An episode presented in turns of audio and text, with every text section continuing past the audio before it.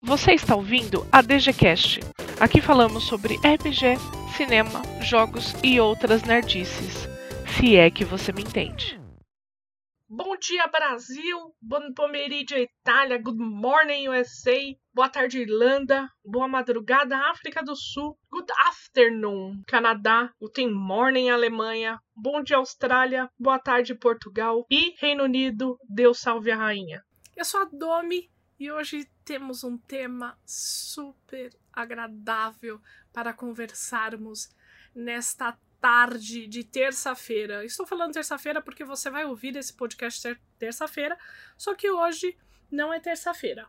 Mas o que importa é você estar ouvindo esse podcast. Sou aqui com dois amigos, Marco Antônio Loureiro e Leandro Fernandes, para conversarmos sobre HP Lovecraft. E aí, galera, tudo bom? Espero que vocês estejam bem, seguros. Hoje o tema é o nosso incrível Lovecraft, que eu acho que é o autor que é, ele ditou aí umas, umas normas é, em termos de é, é terror cósmico. Ele inspirou diversos autores modernos, é, Stephen King. Eu, eu acho difícil encontrar um autor de terror, ou até mesmo de ficção científica, enfim, que não tenha se inspirado em alguma coisa que Lovecraft pensou, escreveu e tudo mais. E estou aqui com o Leandro Fernandes. Gente, é o seguinte. Eu sei que eu sempre falo isso, mas esse episódio é especial também, tá? Por quê? Porque o Leandro é um cara que, quando eu conheci, eu falei assim, poxa, eu conheço Lovecraft, né? Eu conheço muito Lovecraft. Só que quando eu conheci o Leandro, eu percebi que eu não conhecia nada. Entendeu? Então, esse é o Leandro, né? Uma pessoa que, além de ser um, um dos mestres da DG, que está sempre nos eventos, sempre apoia a gente, ele é um amigo querido e uma pessoa excepcional de legal.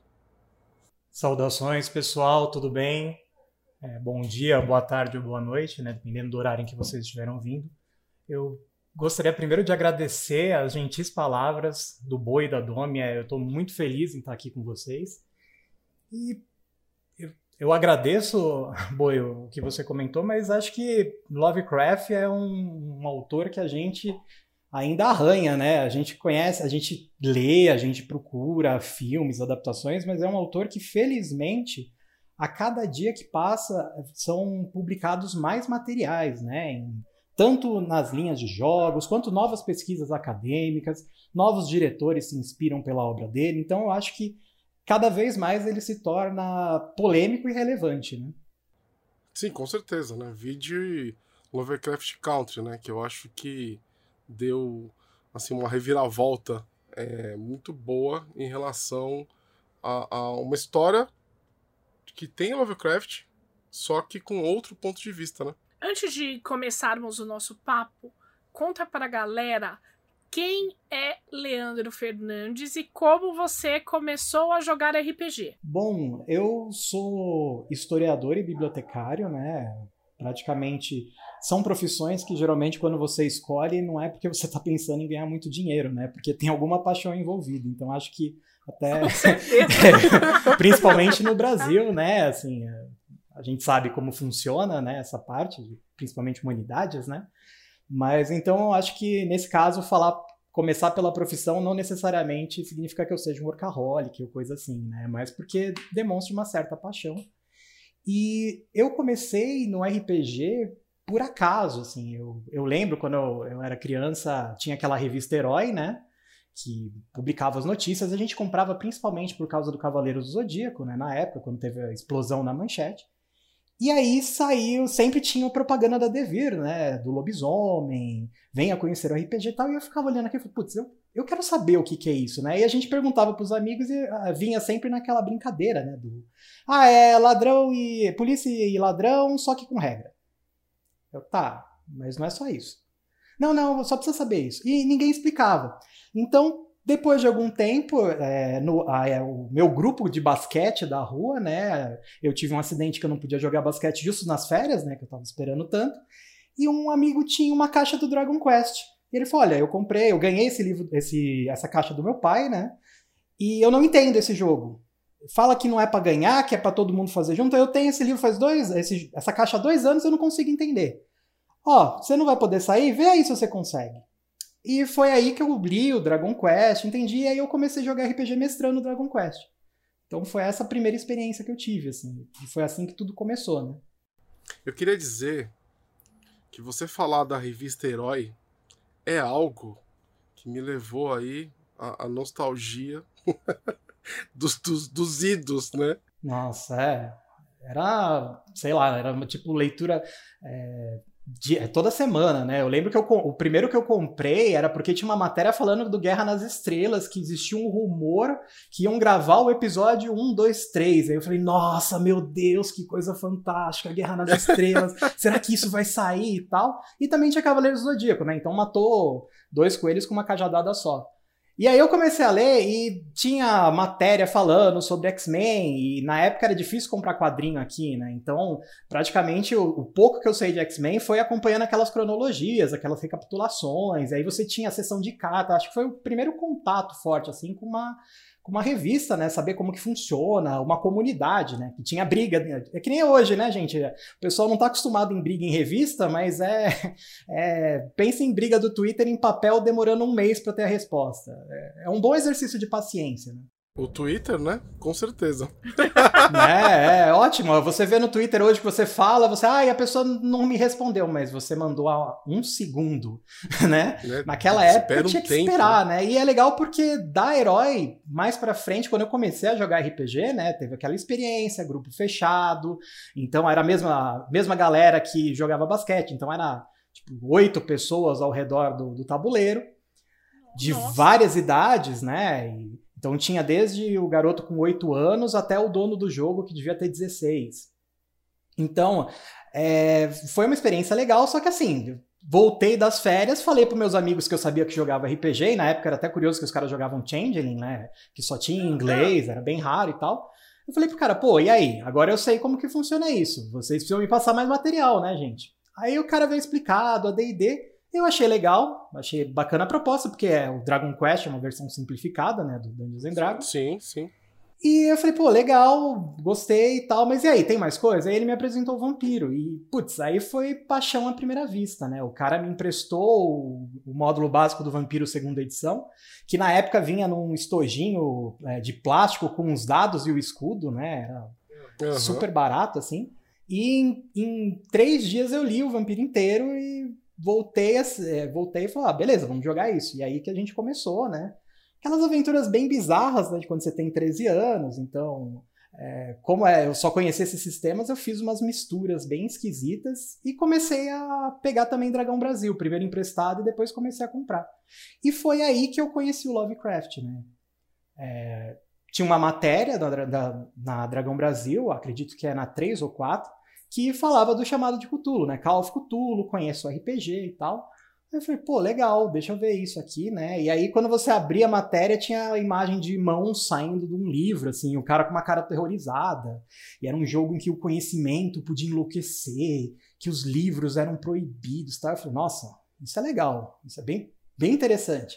Só que, assim, na época, primeiro que meu inglês era precário a níveis sei lá, verbo to be, olhe lá, né? Assim, era só o colégio. The books é, the nossa, já era só o colégio, assim.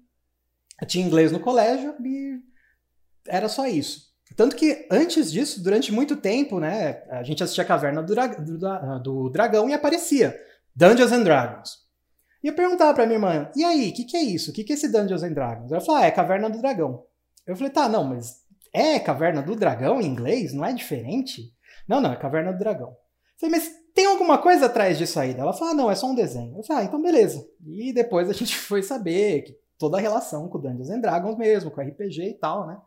Mas no caso da DB, ela acabou sendo a porta de entrada, né, pro, do universo Lovecraftiano. E assim, antes de conhecer a obra do Lovecraft propriamente dita, eu conheci autores é, nacionais que escreviam inspirados pelo Lovecraft.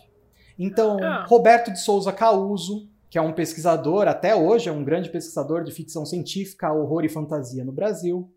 Carlos Orsi Martinho, que hoje é conhecido como Carlos Orsi, que é divulgador científico e escrevia uns, uns contos naquela época que eu achava muito, eu achava que era acima da média né, dos outros escritores, porque a Dragão Brasil era aberta para colaborações, então tinha escritores de vários níveis. Né? Então, Carlos Orsi, depois eu, eu, peguei o conto que eu acho que é a melhor encarnação de horror cósmico que eu já vi assim, escrito em português, até hoje, pelo menos.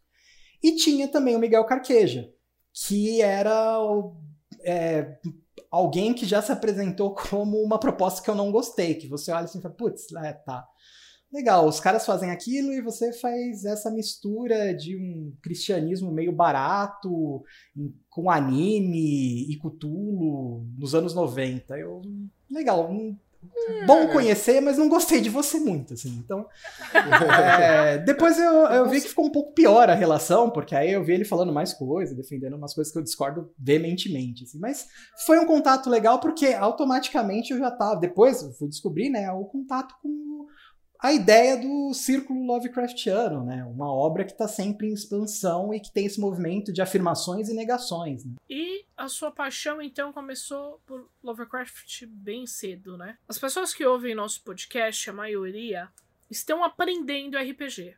Estão aprendendo ainda é, várias coisas, tem muita gente aprendendo a narrar. É, querendo ou não, Call of Cthulhu virou cultura pop agora, né? O Cthulhu em si virou uma cultura pop. Então vamos do início. Quem é HP Lovecraft?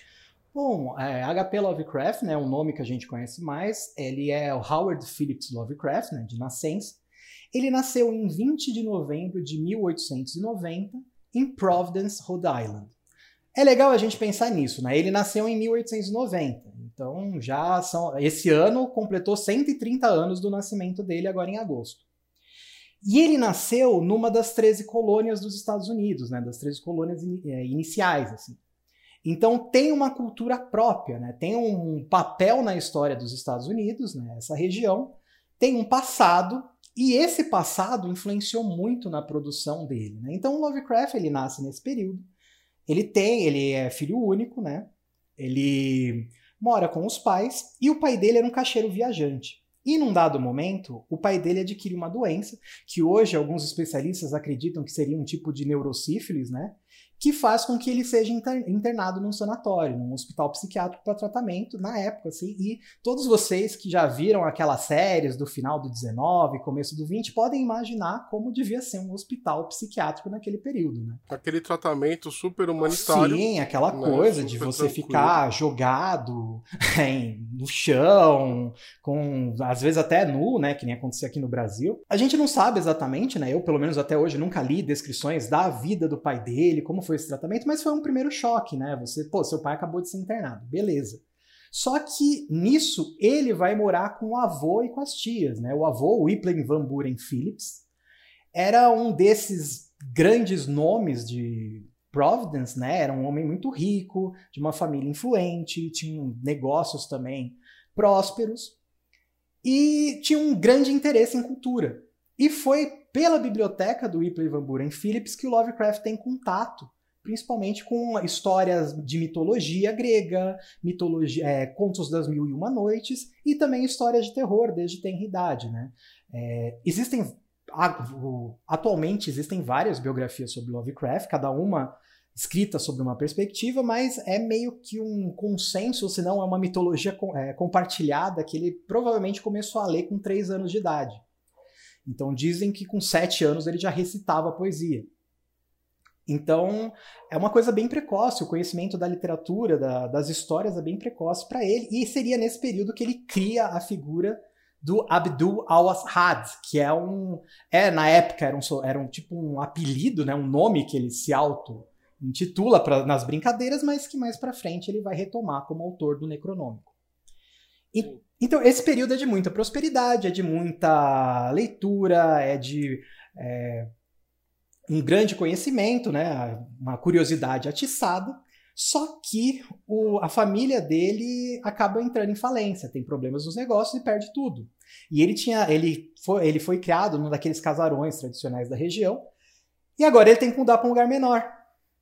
E não não suficiente, mais para frente o o vô dele morre. Não, e, e, é um, e, é um, período né, que é muito conturbado né, no, no, na história do mundo, né? Esse, essa época que ele viveu, né? Um período entre guerras. É, um período... e, e, assim, isso já é conturbado antes do entre guerra, né? Isso que é o bizarro, né? Exatamente. Porque é o começo do século, quando tá todo mundo naquela euforia, nossa, é a melhor das épocas. Agora o homem só vai para frente, a ciência vai levar o progresso e tal.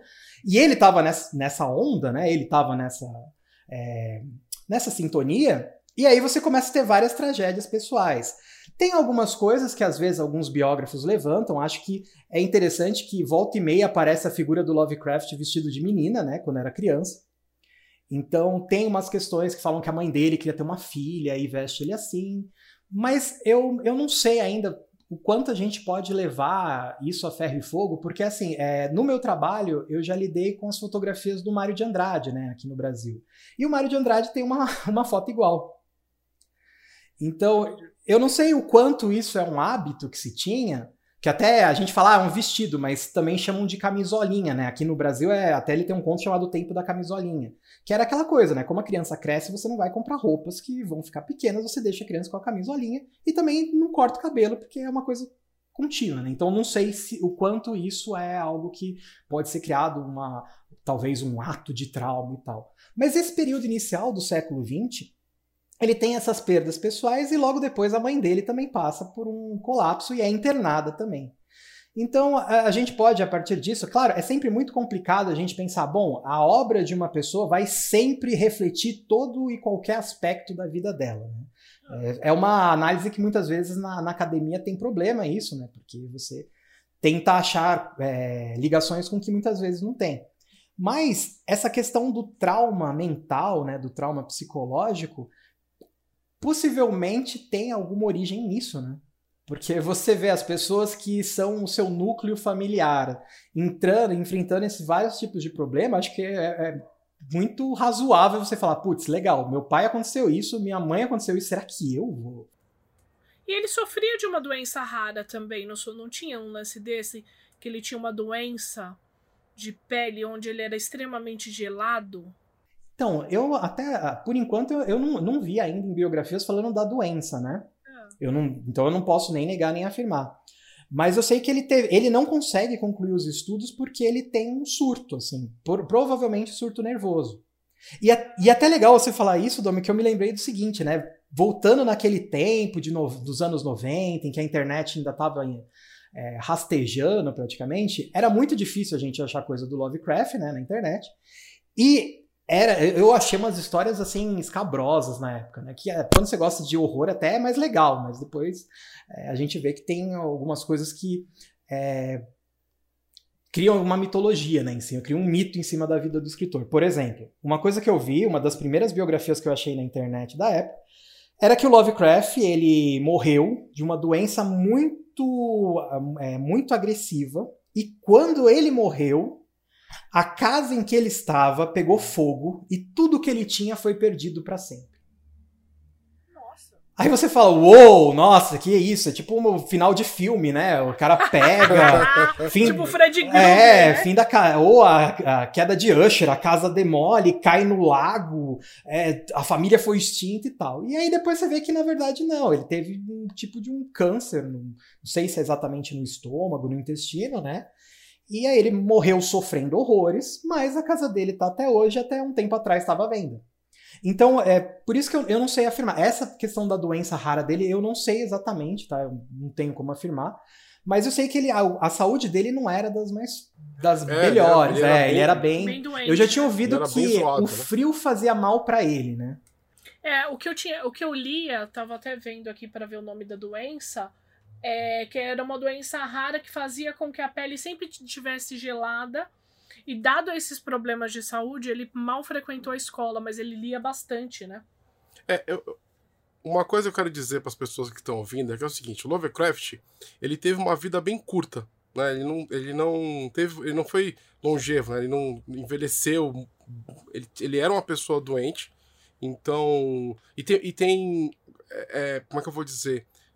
Tem muita coisa que as pessoas, que nem o Leandro falou, existem várias biografias e as pessoas elas tendem a inventar e colocar em cima da figura dele, já que é, é, é uma tendência que eu vejo que como ele é uma figura que criou muita mitologia, que ele faz parte do, do, do mito popular, as pessoas tendem a criar a mitologia relacionada com. criar uma lenda né, em cima do escritor, né? Então. É, é, é, complicado, né? É, não, até é legal, acho que talvez a gente pode então estabelecer, né, começo e fim, porque aí o pessoal já ter uma noção, né? Como eu falei, ele nasce em 20 de agosto de 1890 e ele morre em 15 de março de 1937. Então ele tem 47 anos de vida. Isso pra gente agora, você fala, nossa, 47 anos de vida não é quase nada. Eu acho que para mim deu baque, sabe, quando você vê 47 anos e uma pessoa que produziu muita coisa, ano passado quando morreu aquele músico, André Matos. Porque o André Matos ele morreu com 48, né? E aí você vai falar, nossa, ele morreu. Caramba, é. Ah, então é tipo isso que aconteceu naquela época, né? Todo mundo que acompanhava Lovecraft teve esse, esse mesmo baque que eu tenho agora, né? Então é uma vida realmente muito curta. E, e é legal porque, é, como tem várias biografias, existe, obviamente, um pesquisador, né? Assim, tem um cara que. Felizmente a casa não pegou fogo, então tem os documentos do Lovecraft até hoje, né? E eles estão na Universidade de Brown, a maioria. É, tem um pesquisador chamado S.T. Josh, que é quem cuida desse legado cultural. Até quem lê inglês tem um site muito legal chamado HP Lovecraft Archive, que é cuidado por esse Josh, em que sempre tem atualizações, ele coloca a foto mesmo dos escritos do Lovecraft, você pode ver a letra dele, você pode ver como ele fazia rabiscos assim das criações e tal. É bem interessante, quem tiver curiosidade depois vale a pena. Ele é quem cuida desse legado, assim, ele é o considerado o maior especialista na obra do Lovecraft, e também na, de temas que circundam Lovecraft, né? Tanto a questão das, da revista, da publicação de ficção weird, né? Ficção estranha, quanto de autores relacionados, como Clark Ashton Smith e outros escritores que se correspondiam com Lovecraft. E o Lovecraft, durante muito tempo, ele teve uma, é, uma imagem de o cara estranho da cidade, né? É, teve um professor francês que ele deu um curso sobre cinema do Lovecraft ano passado e ele falou isso, que, pô, imagina, você cresce lá na França lendo Lovecraft, igual a gente aqui lendo Lovecraft no Brasil, e aí de repente você é chamado para dar aula nos Estados Unidos. Ele falou, pô, legal, tô aqui, a primeira coisa que eu vou fazer é ir pra Providence, que eu quero ver o túmulo do Lovecraft, eu quero ver a casa, eu quero ver o que tem. E ele falou que na época que ele foi, nos anos 90, ele chegou lá e a, a principal livraria da cidade não tinha nada. Assim, tinha, não tinha obra, né? Tipo, se a cidade tem popularidade por causa do artista, você espera que chegando lá tenha alguma coisa. Olha, veja aqui o autor, olha que legal, faça um tour. Não, não tinha. Naquela época não tinha. E aí ele falou: legal, vou no cemitério. E ele foi no cemitério e falou: eu quero ver a, a lápide do Lovecraft. E o cara falou: ah, é seu parente?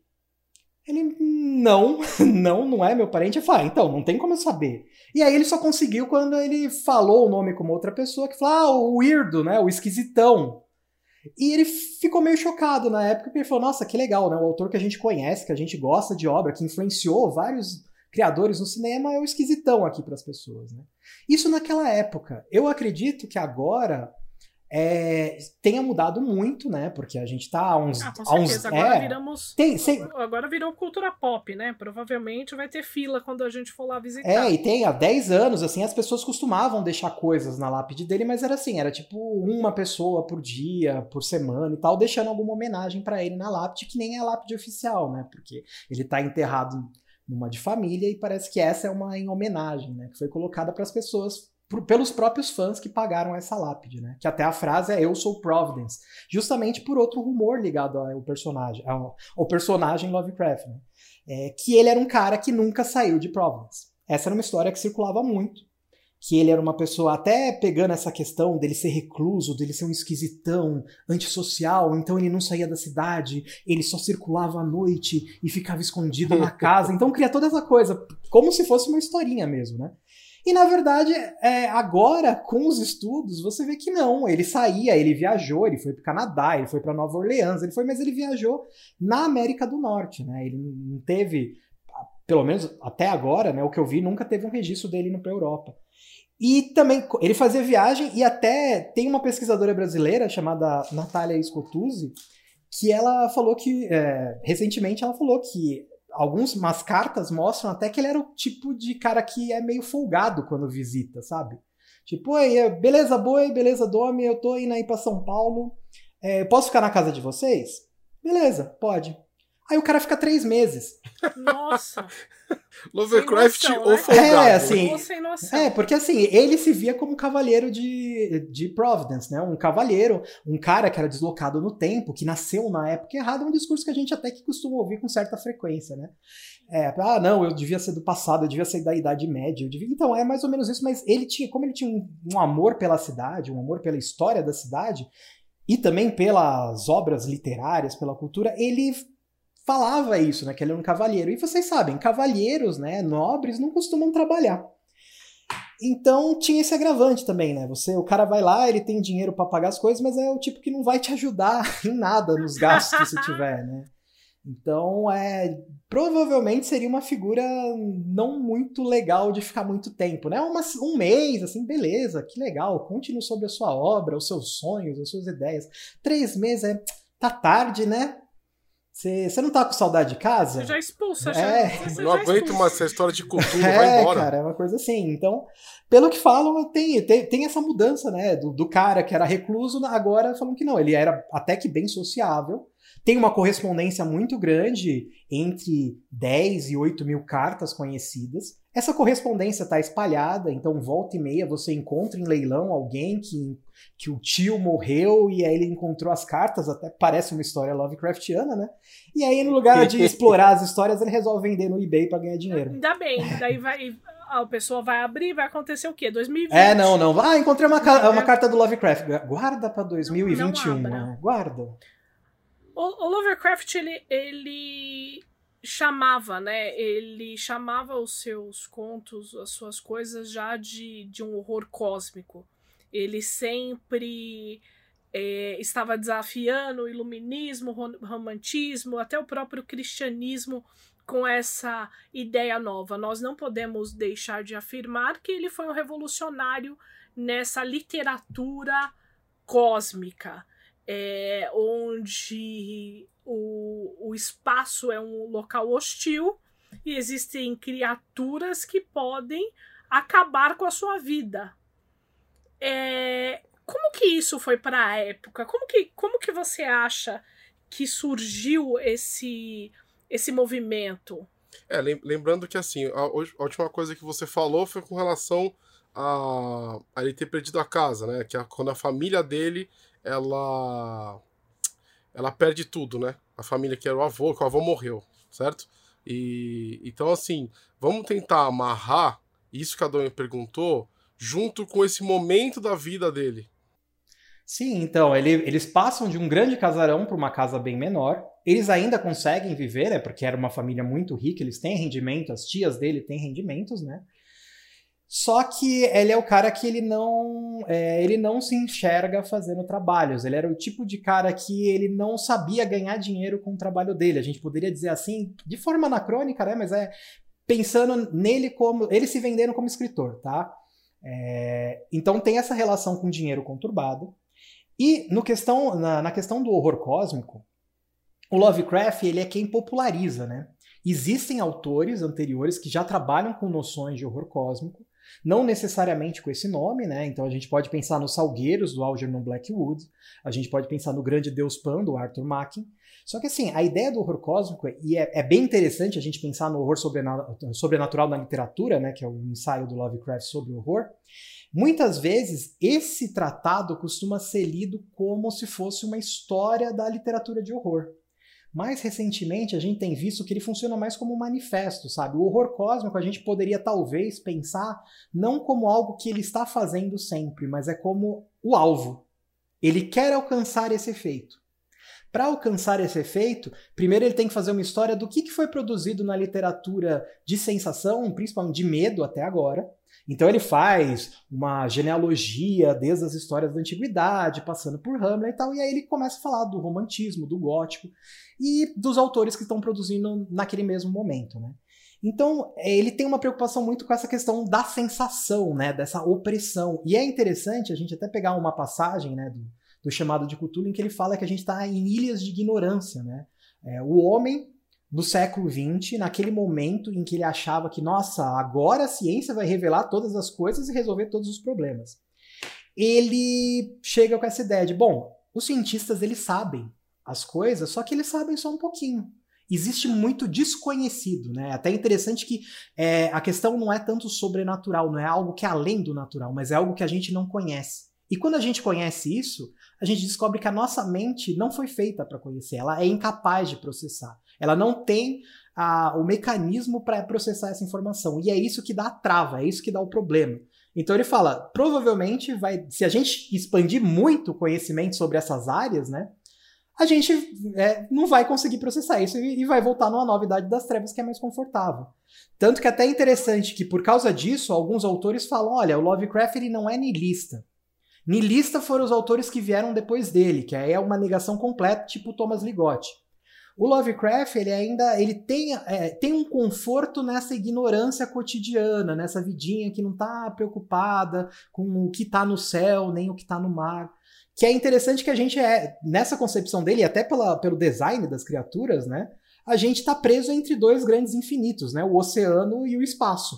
E a humanidade está nessa fia, é, fina camada de terra, né? Olhando para cima, orando para Deus sem conseguir resposta e olhando para o mar e não entendendo o que está acontecendo lá embaixo, assim. Então tem essa questão, né, do horror cósmico que ele, a gente talvez poderia contrapor ao horror pessoal. Enquanto o horror pessoal e o horror da literatura de horror que vinha até então era muito focado em em ameaças que têm similaridade com o humano. Então você pensa no vampiro, você pensa no lobisomem, você pensa nos fantasmas, são coisas que já foram humanas ou que pelo menos sempre foram representadas com algum grau de humanidade, né? Então você pensa, o horror pessoal é o horror da, da relação daquele personagem com uma ameaça que muito provavelmente vem de dentro dele. Você tem o horror psicológico do Paul, que é aquela coisa da culpa, dos atos, da percepção. É, tem isso, né? O Lovecraft ele chega e a proposta dele é assim, tá, legal, é, não me interessa se você... É, não, o meu personagem ele não é um herói, ele não é um herói dramático, ele não é um anti-herói. Ele é uma testemunha. Porque a questão dele não é que a minha vida não tem sentido, eu não tenho futuro, o que faremos? Não é. Gente, é, a humanidade não tem sentido, tá? É, você pode ser rico, você pode ser bem sucedido, você pode ser o que for.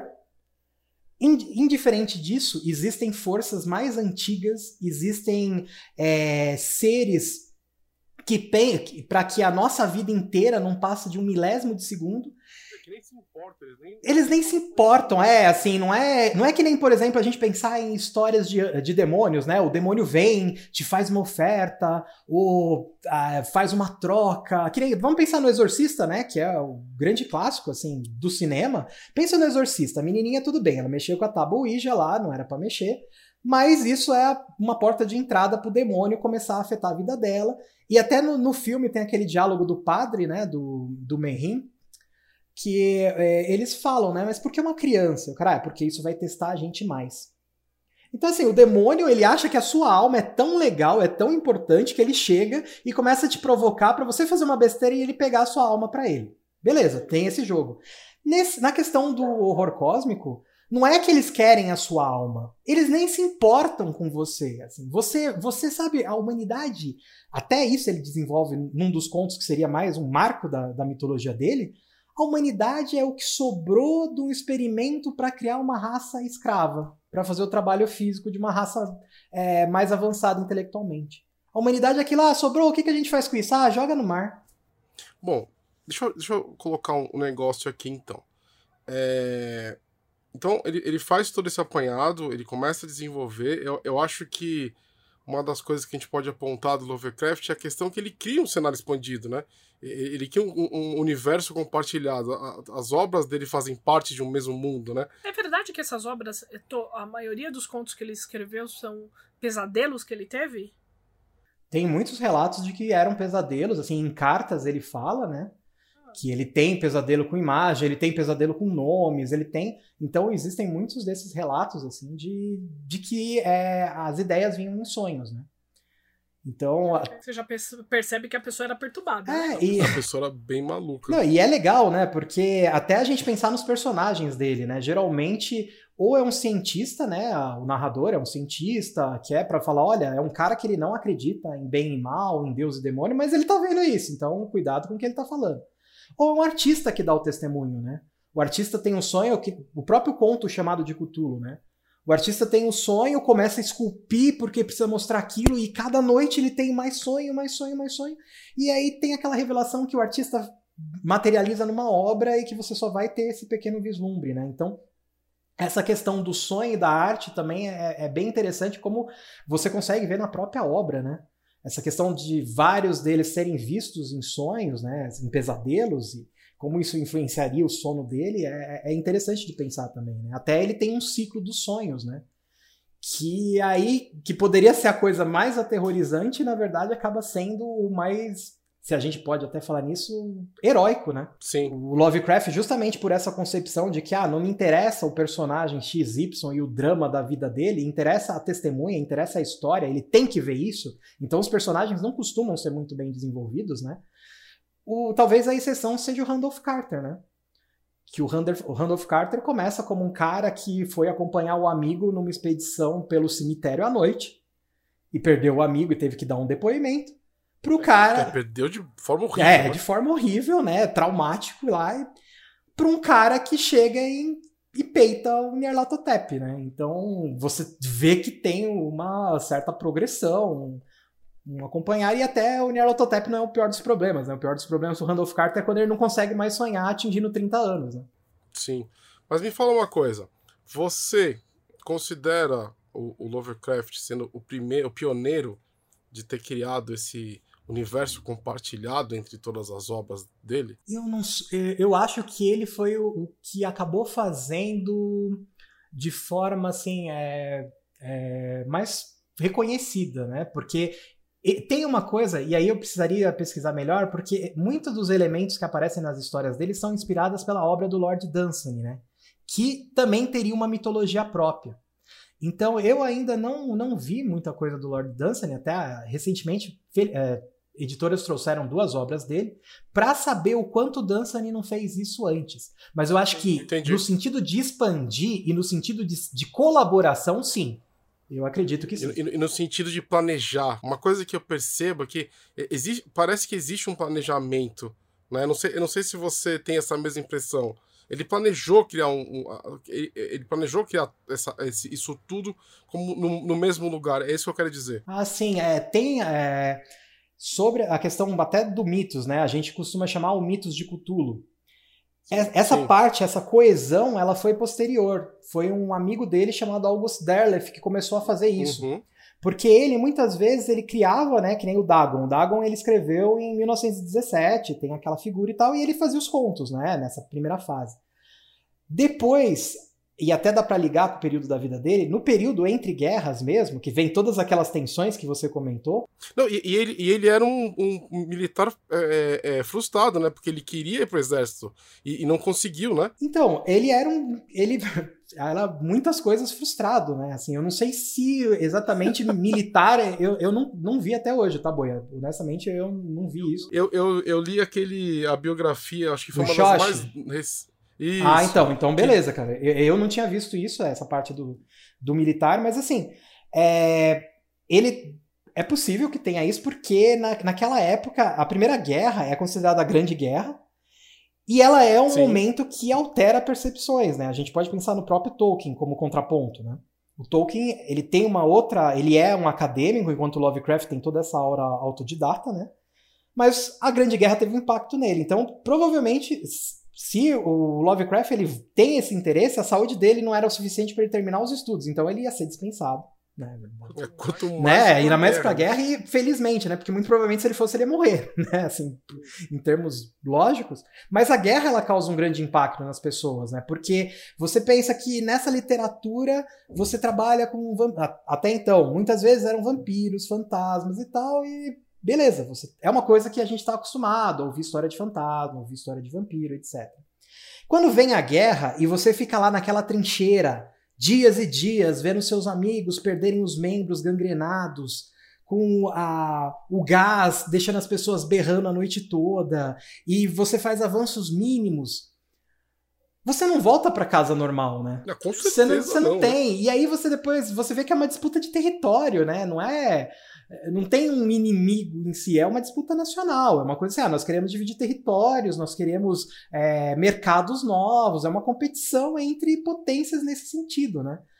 Você volta, a, a, sua sensibilidade não vai ser a mesma. E tanto que tem até alguns estudos recentes, tem um historiador que ele tem um trabalho bem legal que chama The Wastland, que é justamente como a Primeira Guerra impacta a percepção do, dos escritores, né? Dos, dos escritores de horror, mais particularmente. Porque de tempos em tempos, eu acho legal que geralmente a gente, até pegando uma frase do Lovecraft, ele fala, né, os antigos são, os antigos foram e os antigos serão. Como se o medo fosse uma sensação que ela é imutável.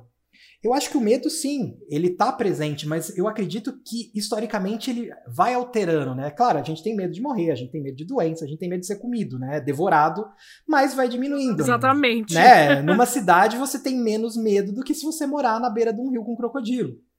Então, historicamente, tem certos momentos que eles alteram a percepção. Então, quando tem a Revolução Francesa, a gente pensa, né? As histórias de fantasmas geralmente são em casarões, de famílias antigas, muito ricas e tal. Pô, beleza, Revolução Francesa, a galera tá invadindo a, a, o casarão, pegando as riquezas, redistribuindo para ter justiça social. O cara que escreve terror na época e sobreviveu, ele vai falar: bom, eu, eu tenho medo de fantasma, mas eu tenho mais medo de multidão. E aí começam a ter essas ameaças, né? Tipo, o quão é perigoso essas pessoas juntas, o quão é, isso pode representar uma ameaça que se espalha sem a gente notar. Então isso altera uma percepção, né? Agora, na Primeira Guerra também, você tá escrevendo já para as revistas fazendo isso e você vê a guerra, vê os efeitos, você começa a ver as pessoas que foram com imbuídas de espírito de guerra, de vencer pela pátria e tal, e elas voltam quebradas, voltam assim, não são nem a sombra do que elas eram quando foram, quando chegaram à guerra. Cara, isso tem um impacto, Sim. né? Então, não, até eles falam que é, tem esse período entre guerras. O casamento que ele tem com a Sonia Green, que é um período que ele sai de Providence para morar em Nova York, é um ponto de virada também. Porque lá, mesmo você sendo de uma família que está em decadência econômica, você ainda é um Lovecraft de Providence. É aquela coisa, tem o nome, né? Você tem pelo menos isso para alguém que valoriza muito essa questão histórica, tem um impacto. E aí você vai para Nova York, que tá vindo gente de todas as regiões dos Estados Unidos, de todas as partes do planeta que estão naquelas. Onde as pessoas estão se misturando mais. Se misturando. Né? A, a gente pode pensar até naquele gangue de Nova York, para ter uma noção mais ou menos de como seria, né? Você. Ou até pensar aqui no Brasil, né? Como que era no começo do século, questão de curtiços. As pessoas não têm dinheiro para pagar, e tem os caras que ficam sublocando e ficam explorando. Então, tem isso, né? Ele vai para esse lugar. Ele vai com a esposa dele, ele tá completamente separado de tudo que foi considerado família até então. E lá não é uma experiência que dá, dá certo, né? Ele, ele precisa praticamente ficar batendo na porta com oferecendo o trabalho dele sem conseguir. Então, geralmente, o período entre guerras, por causa da Primeira Guerra Mundial, e esse, essa experiência dele em Nova York é o, o que impacta, o que alguns biógrafos e pesquisadores apontam como impactando na produção dele. E é esse momento, até ligando o que você falou, Boi, é esse momento que aquelas histórias que inicialmente ele coloca, ele só faz uma menção, tipo Dagon, ó, tem uma divindade aqui. Olha, tem uma universidade chamada Miskatonic. Olha, tem uma cidadezinha chamada Arkham.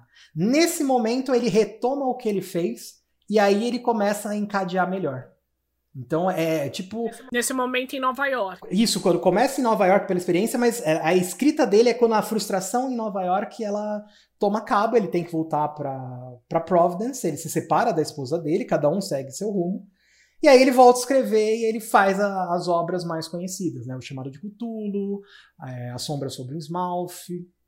É, eu, não me lembro agora. Ah, o Cor que Veio do Espaço, né? Também.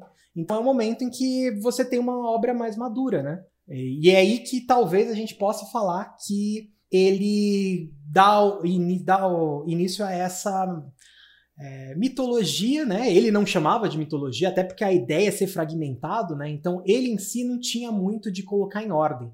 Mas ele já é mais. Aí, como escritor, já é mais bem planejado. Né? É, então eu acho que é essa a essa percepção é, que eu tive, né? Eu queria fazer um adendo também, porque tem um, bio, um biógrafo que se chama Michael Haueberg, é isso? Ele acredita que o período de Nova York foi um dos períodos mais difíceis para Lovecraft. Inclusive, foi aí que ele criou uma neura racial. é, não podemos deixar nesse podcast de falar sobre Lovecraft barra o seu racismo.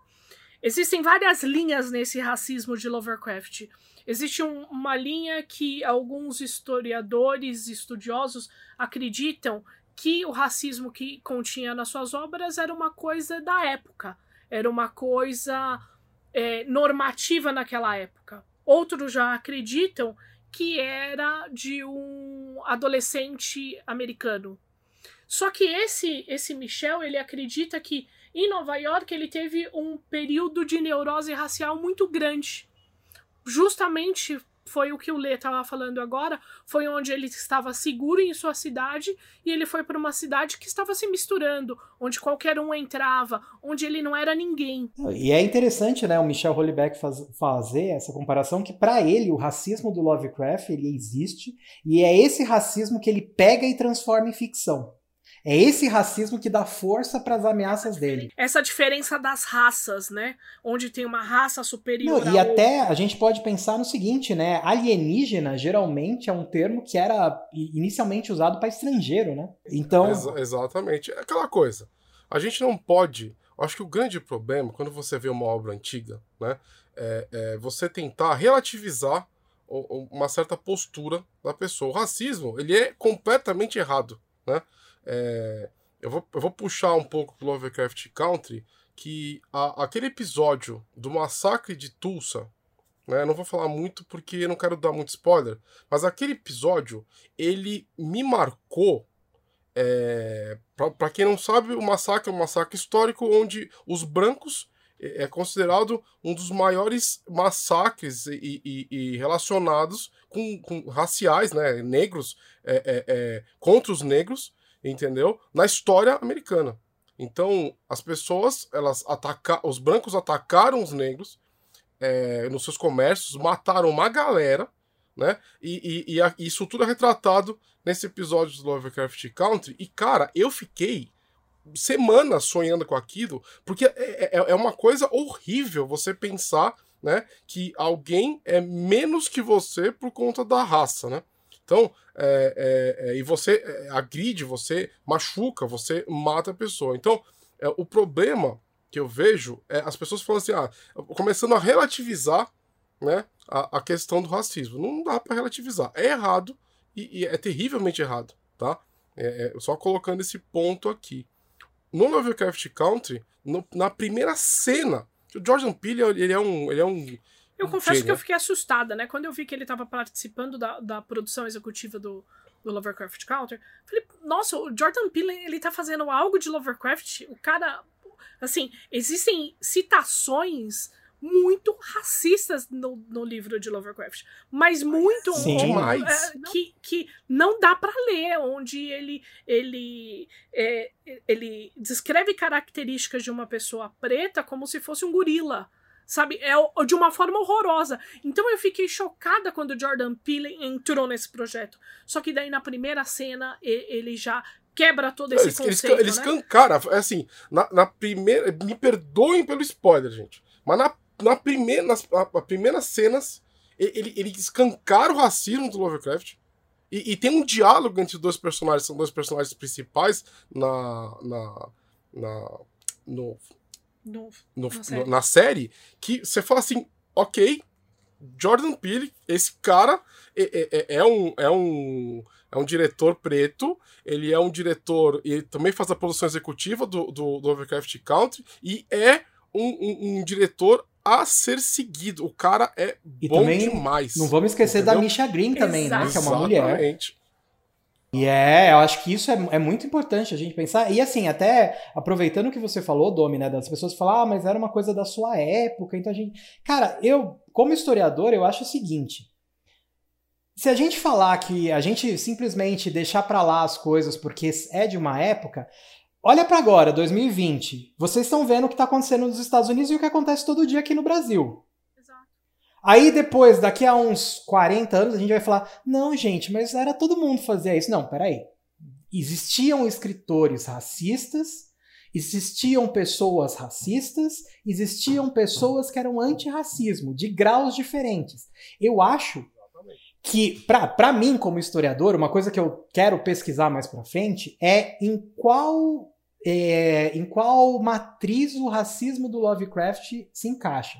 Porque tem um racismo da região, porque a região de Providence, até no começo eu falei das 13 colônias, você pensa, ah, beleza, eles estavam do lado que era contra a escravidão na guerra, né?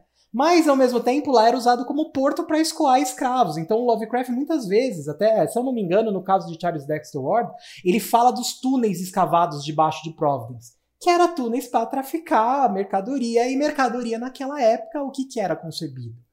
Gente. As pessoas vendiam gente e tratavam como mercadoria. E não dá pra gente falar, ah, não, gente, mas normal, né? Eu posso considerar um outro ser humano igual a mim como se fosse um saco de arroz. É, é complicado, é, é, complicado isso. É, é, é complicado. Então, assim, não, não vamos cair nesse lance de relativizar o racismo. Racismo é errado. E como o Leandro falou, o historiador falando, galera, na, na, mesmo naquele tempo, tinham pessoas que eram contra isso, entendeu? Então, assim. E o problema de Lovecraft, é, é, é eu acho que são vários níveis, né? É, primeiro é um social, onde ele é de uma família rica, uma Sim. família branca rica, uma família que tem posses. Uh, segundo, ele claramente tem perturbações, claramente pelo lance do pai, da mãe, todo mundo ser louco, ele achar que tem uma loucura, ele começa a ter pesadelos e sonhar com criaturas, daí ele sai, daí ele se vê perdendo suas posses tendo que trabalhar, não sabendo como que é esse trabalho, não sabendo é, vender a sua, o seu trabalho. Daí ele se casa, vai para Nova York no momento que tem gente de tudo quanto é lugar do mundo. Entendeu? São, são vários níveis aí. Então a gente não pode falar assim, ai, nossa, mas é que naquela época era comum. Não, não, não. Mas e uma coisa eu digo para vocês também que é muito interessante. O Lovecraft Country vou martelar nessa, nessa, nessa, nessa tecla. Incomodou muita gente, mas é uma série que muda o foco do, de, do protagonismo, tá? O protagonismo no Lovecraft Country está em, em personagens pretos, ok? Os brancos são os vilões. Um amigo meu, o Bruno, ele falava assim: Cara, eu tinha mais medo quando aparecia um branco do que uma criatura. Pois é. Porque assim, e, e a série, ela escancara isso o tempo inteiro e você fica até meio incomodado com a parada. Mas era assim. Né? A gente não pode esquecer que era assim. Você, você tinha naquele tempo lugar para preto sentar, a, a, entrada era diferente, entendeu? Você não podia tipo interagir eh, com as pessoas porque era de mau tom. Então assim, é, é, Lovecraft Country muda o protagonismo. Tá? Eu vi muito comentário na rede social do jeito tipo, ai, mas nem todo branco. Cara, não se trata disso. Você entendeu? Não é o assunto. O assunto é é uma série com, a, com pelo ponto de vista de personagens não, eu acho, pretos. Eu acho que isso ponto. até, ah, nem todo branco. Cara, não é. A questão é você que não sofreu isso na pele, você vai por meio da ficção olhar o, o sofrimento do outro justamente para você falar, cara, eu não quero que isso aconteça comigo, então por que eu vou tolerar isso acontecer com o outro? Eu acho que é isso que a, a ficção ela tem um impacto. E aí o pessoal, ai, nossa, mas eles estão colocando política na coisa do Lovecraft. Amigo, assim, desculpa falar, né? O, Lovecraft se interessava muito em política, E mesmo quem não se interessa Você já está se... se interessando indiretamente, né? Você pode falar, nossa, é, eu... Exatamente. É. Então, eu acho que... Saiba quem é o autor. E eu acho que, assim, até na questão do Lovecraft, né? Em, em termos de pesquisa, a gente pode pensar nessa questão da família dele. E tem outra coisa que também pega, que às vezes o pessoal esquece, que o Lovecraft ele tinha muito interesse em ciência da época, né? Ciência biológica, é, astronomia também, ciências exatas e tal. E a ciência da época, uma parte relativamente grande dela, tinha também esse viés racial.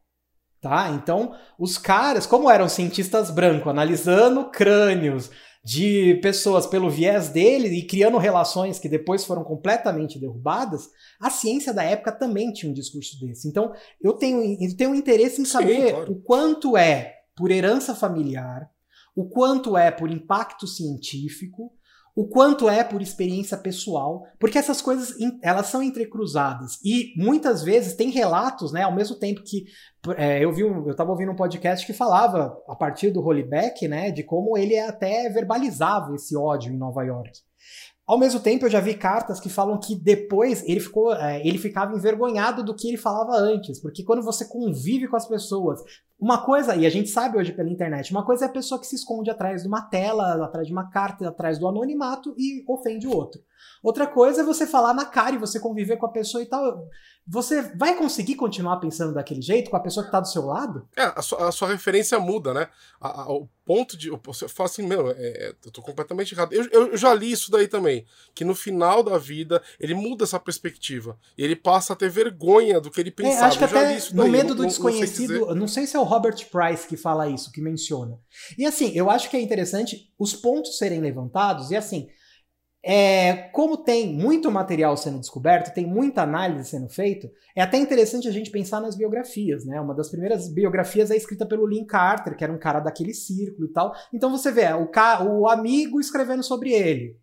Depois você vê um pesquisador que tem acesso a menos coisas escrevendo. Depois o pesquisador que tem acesso à documentação. Depois o historiador recente. O Michel Houellebecq, que também vai querer justificar a própria literatura muito pelo contraponto com Lovecraft, porque na França ele é um autor que a esquerda e a direita odeia ele e ele é considerado um grande romancista. É, é, é muito. Até uma vez eu, eu ajudo uma psicóloga né, num projeto de pesquisa e aí ela falou o que, que, ela o que, que eu achava de biografia. E assim, biografia é muito da metodologia que a pessoa cuida, é muito do tipo de documentação que a pessoa tem, e muitas vezes são as questões do pesquisador são colocadas na vida do pesquisado, né? Então, tem é, esses nuances. Quem está escrevendo e está escrevendo em que momento, com base em que documentação? A gente sempre tem que pensar nisso. Mas, uma coisa que é interessante é que as pessoas são cheias de contradição. Então é possível que ele tenha, ao mesmo tempo que numa idade ele verbaliza, na outra ele se arrepende não apaga que ele verbalizou e não apaga que ele se arrependeu. Porque é uma vida. 47 anos de vida tem oscilações.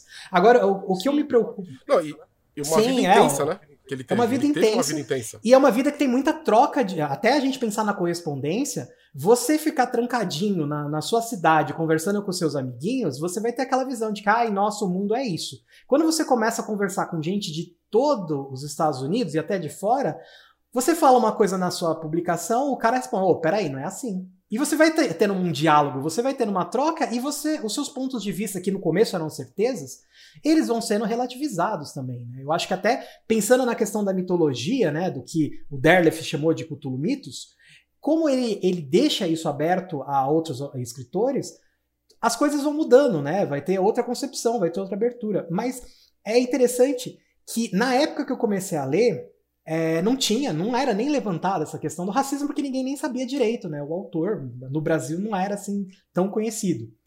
É, eu lembro que eu li um conto, agora eu não lembro se é o, um assombro nas trevas, eu não lembro, que era, no momento ele fala, que a, até acho que talvez seja esse que você citou, Domi, que a descrição daquela raça decadente era parecida com os símios que teriam se cruzado com portugueses, por isso tem esse ar de degenerescência. Eu, opa, peraí, como assim? Símios portugueses, eh, sabe quando você olha assim? Porque ele está falando, ó, português é. Os africanos são macacos, os portugueses são macacos, misturaram, ficou algo pior.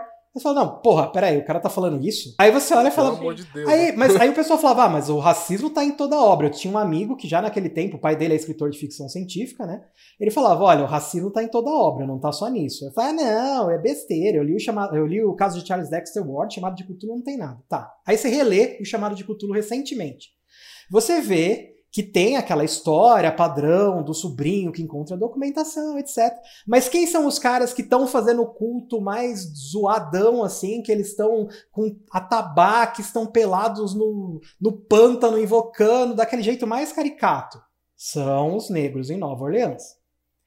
Quem são os caras que estão indo lá pro ponto para buscar Cthulhu lá no, no ponto de táxi no oceano? São os caras da Indonésia. No chamado de Cthulhu que tem uma coisa meio anti-imigração também, não é? Sim, então, é, no chamado eu lembro, o que eu lembro assim dessas questões são a descrição de Nova Orleans, e que é até muito interessante ao mesmo tempo, né? Porque o Castro, que é um dos caras capturados, que está sendo interrogado por detetive e tal, ele que dá a real, né? Ele que fala que, que é, o que, que são os antigos, que muitas vezes a gente tem essa noção, ai, nossa, quando os antigos chegarem, quando o Cthulhu levantar, é o fim do mundo. Falo, não, não é o fim do mundo. Quando o, as estrelas estiverem alinhadas, as pessoas vão estar agindo de forma tão brutal que eles vão levantar e vão falar: legal, gente, vocês já aprenderam o básico, agora vamos para o avançado? Vamos mostrar novas formas de barbarizar, novas formas de matança, novas. É, é isso, assim. Ele não chega e fala, ai, vou comer você. Ele é fala, não. Legal, vocês estão num nível bacana, vocês são a turminha do intermediário, vamos para avançado? É mais ou menos isso que o Castro fala, é o relato do Castro, né? É ele que dá a voz para essa mitologia. Então fica aquela coisa, pô, legal, o cara tá preso no inquérito, a gente sabe como funcionava, né? Inquérito policial o Lovecraft Country, ele é mais pra frente, então imagina como devia ser a polícia interrogando alguém negro nos anos 20, né? Ai, fala, fala que esse daqui é Cthulhu. Ai, tá bom, é Cthulhu, porque, porra, tortura e tal. A gente tem esse monte de coisa que a gente pode pensar extra-texto, tá? Com contexto. Beleza. Mas, ao mesmo tempo, o relato é do Castro que dá isso. E os outros caras é muito bizarro, porque quem que vai lá e vê a vê Hailaé levantado, foge e tal? Cara, é um norueguês. Então, quando o cara não é cientista, que é confiável por ser cientista, o cara é confiável porque é, é, é e não é só branco, ele é caucasiano escandinavo, né? Aquela coisa. Então. Exato. Tem isso, assim, é quase um, sei lá, um Caco Antunes, né? O cara chega, ele sobreviveu por causa disso. É o estereótipo, é o estereótipo do, do, do, do, do branco, é, tipo, é, é, é, endeusado, né? A gente fala, a gente fala esses, esse, esse assunto porque esse, esse tema, o racismo, fez, faz parte do personagem, né? Do, do, do autor. Ele realmente era. Se ele se arrependeu no final ou não, é, aí é outra história. Como o Leandro falou, requer muita pesquisa, porque é com pesquisa é, é, com metodologia que você consegue entender mais sobre essas personalidades. Claro que nada apaga comentários, nada apaga como o cara pensou, você entendeu? Mas é importante a gente citar para vocês entenderem um pouco mais de quem foi essa figura. Então, assim, vamos, vamos passar é, é, para o próximo tópico, porque senão vai ficar só na, essa parte negativa do Lovecraft. Eu, olha só, eu gosto de Lovecraft, eu leio bastante Lovecraft. Existem contos que eu leio a mais, é, mais de uma vez, porque eu gosto bastante, tá? Ele é um dos meus escritores favoritos, mas eu não fecho os meus olhos perante essa característica é, é, é, execrável que ele, que ele possui, tá? Na, na, obra dele, tá? Então, assim, não feche os olhos, entendeu? Não feche os olhos para as coisas, tá bom? É, agora vamos falar um pouquinho das obras dele certo? O Lovecraft ele não tinha meio termo, né? Ele não, não foi um escritor é, que escreveu um, de tudo um pouco, ou não, ele sempre escreveu horror, né, Lê? Ele sempre ficou nessa vertente, sempre foi coisas do, do pesadelo deles. Quais são os principais contos dele, os, os principais livros que você indicaria para a galera que está ouvindo começar a então, ler? É legal porque, assim, é, naquela época, né, hoje a gente tem uma questão de mercado até, né? Então a gente fala ficção científica, horror, fantasia. Aqui na América Latina a gente tem realismo mágico, tem vertentes próprias, né? Mas naquela época era muito misturado. Então, na obra do Lovecraft, a gente vê coisas que você fala, opa, peraí, até pensando naquele interesse dele em ciência, opa, peraí, isso aqui na época é o que é mais avançado de noção de exploração do, do ambiente gelado. O que é mais avançado em concepção de espaço. Pensar que o Goff é Plutão, por exemplo. O que é mais avançado. Então, ele pega, tem essas coisas que se cruzam, né? essas coisas que são usadas de outras áreas. Então, a gente pensa na Sombra Fora do Tempo, é uma história de, de viajantes no tempo. Ela tem uma influência, tem uma raça que ela, para fugir das guerras, para sobreviver, ela vai pulando de hospedeiro, assim, é, tipo íons e íons, milhares de anos e milhares de anos para fazer as coisas, para testemunhar, para aprender. Então hoje você poderia falar, nossa, mas isso é ficção científica? E não é uma coisa só dele. Essa época até tem alguns textos, muito textos e vídeos muito legais de pesquisadores que chamam, né, de weird, é uma ficção weird, essa ficção que ela tem esses limites não tão estabelecidos quanto agora, que ela mexe com vários aspectos e tal. E o Lovecraft, ele tá inserido nessa ficção weird, né, essa coisa sem fronteiras tão estabelecidas, mas o foco dele era principalmente o medo, a narrativa de horror, então ele busca é, esses antecedentes né, na, na ficção. Agora, os contos dele, eu acho que a gente poderia falar. Para você que quer começar a conhecer a obra do Lovecraft, até para ver se, bom, eu gosto desse autor, eu não gosto, talvez o chamado de Cthulhu seja um bom começo, porque ele já tem algumas características que se repetem. Quais características? Ele usa uma narrativa emoldurada. O que, que é isso? É um cara um personagem, tá? o narrador da história, geralmente é um relato em primeira pessoa, para você falar, pô, peraí, mas é confiável ou não é? Não sei, amigo, é o cara que está me contando. Então, tem um narrador, e esse narrador, ele está mexendo numa documentação, e a partir dessa documentação ele encontra uma série de relatos. Então, é uma história principal que abre caminho para outras histórias, numa estrutura muito semelhante ao que era usado na Mil e Uma Noites, em que a Sherazade é a condutora, e aí cada vez ela conta uma história, e aí muda, né? Ah, beleza, Sultão, é que legal que tá essa noite, mas vamos ouvir essa história. E vai, né? Aquela estrutura. E que também era muito usado na narrativa gótica. Então tem essa questão da narrativa moldurada que é um elemento que ele vai se apropriar de certa forma, que ele vai retomar para o princípio do horror cósmico dele. Né? Então o chamado de cultura pode ser interessante para isso, porque tem essa questão de são três histórias, mas cada uma vai revelando um pouquinho. Não é uma coisa assim que chega um cara e conta toda a verdade para você. E até interessante nisso que ao mesmo tempo que os personagens são cientistas, geralmente, ou pelo menos alguém que é do mundo mais letrado, muitas vezes as informações que salvam a vida desses personagens são dadas por pessoas de origem simples. Um exemplo, tem um conto chamado A Sombra sobre Innsmouth, que também é um conto bem, se você gosta de uma linha mais aventuresca, pode ser um bom começo, tá? Que é o cara que. Agora eu não lembro se ele tá indo pesquisar a história da mãe ou se ele tá de passagem, que já faz um tempo que eu li. Mas eu sei que ele vai para essa cidade, ele tem, vai fazer uma viagem e tem essa parada em Smalf. E lá acontece uma série de coisas, ele é perseguido, é, ele não entende por que, que as pessoas de, dessa cidade costeira são diferentes, e num dado momento tem um personagem que é o mendigo, que conta a história para ele, e o Lovecraft, ao mesmo tempo que a narrativa dele é considerada muito embolada, lembrando, gente, ele era o cara que se achava de uma época anterior, então quando ele vai escrever, ao mesmo tempo também é um cara que lê desde criança. Então ele vai usar um vocabulário que pra gente pode ser meio truncado, principalmente se você for ler em inglês. Felizmente, nós temos ótimas traduções em português que resolvem isso, sem trair o texto. Agora, nessa história, ele tenta imitar o cara, o bêbado louco da cidadezinha, contando o que, que aconteceu com a cidade. Então você tem a história principal do cara e tem outro que conta o que está acontecendo, e isso que vai salvar o personagem, pelo menos até o final.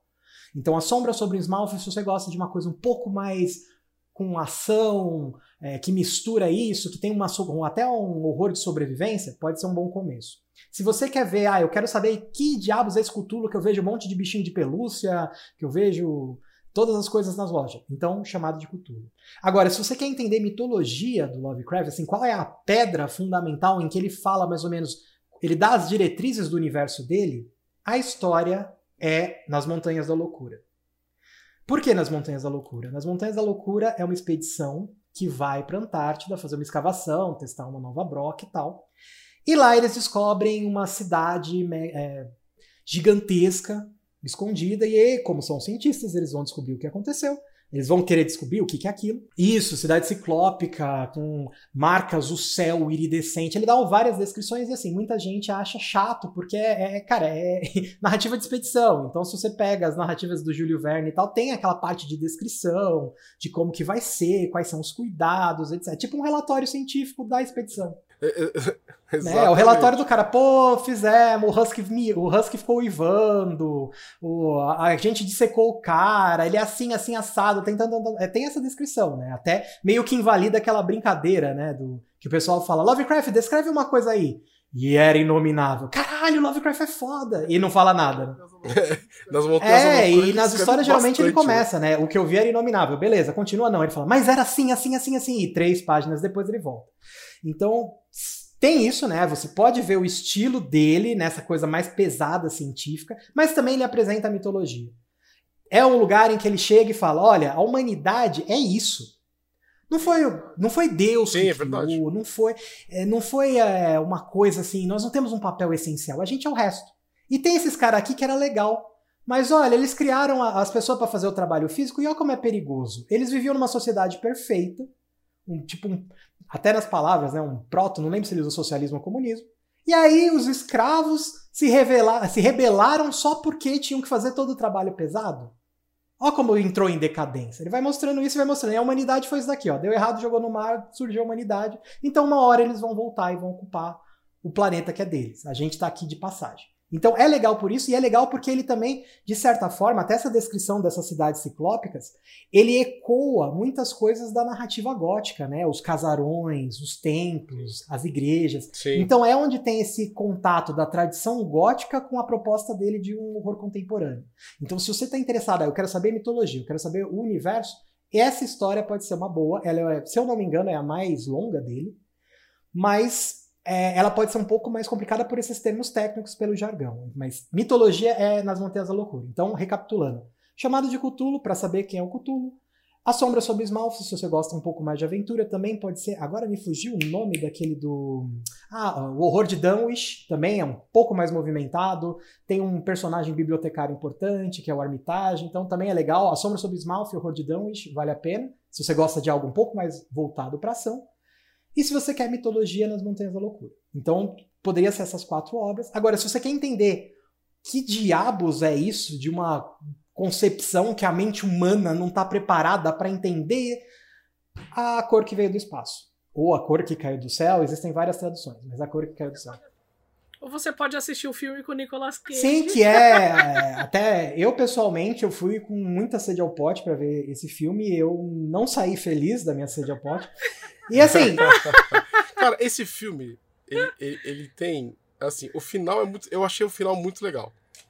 Né? Mas até chegar no Mas final. Até nossa, chegar no final, meu Deus. A gente quase céu, desistiu. Pra ser bem honesto, eu dormi duas vezes nos 10 minutos iniciais, assim.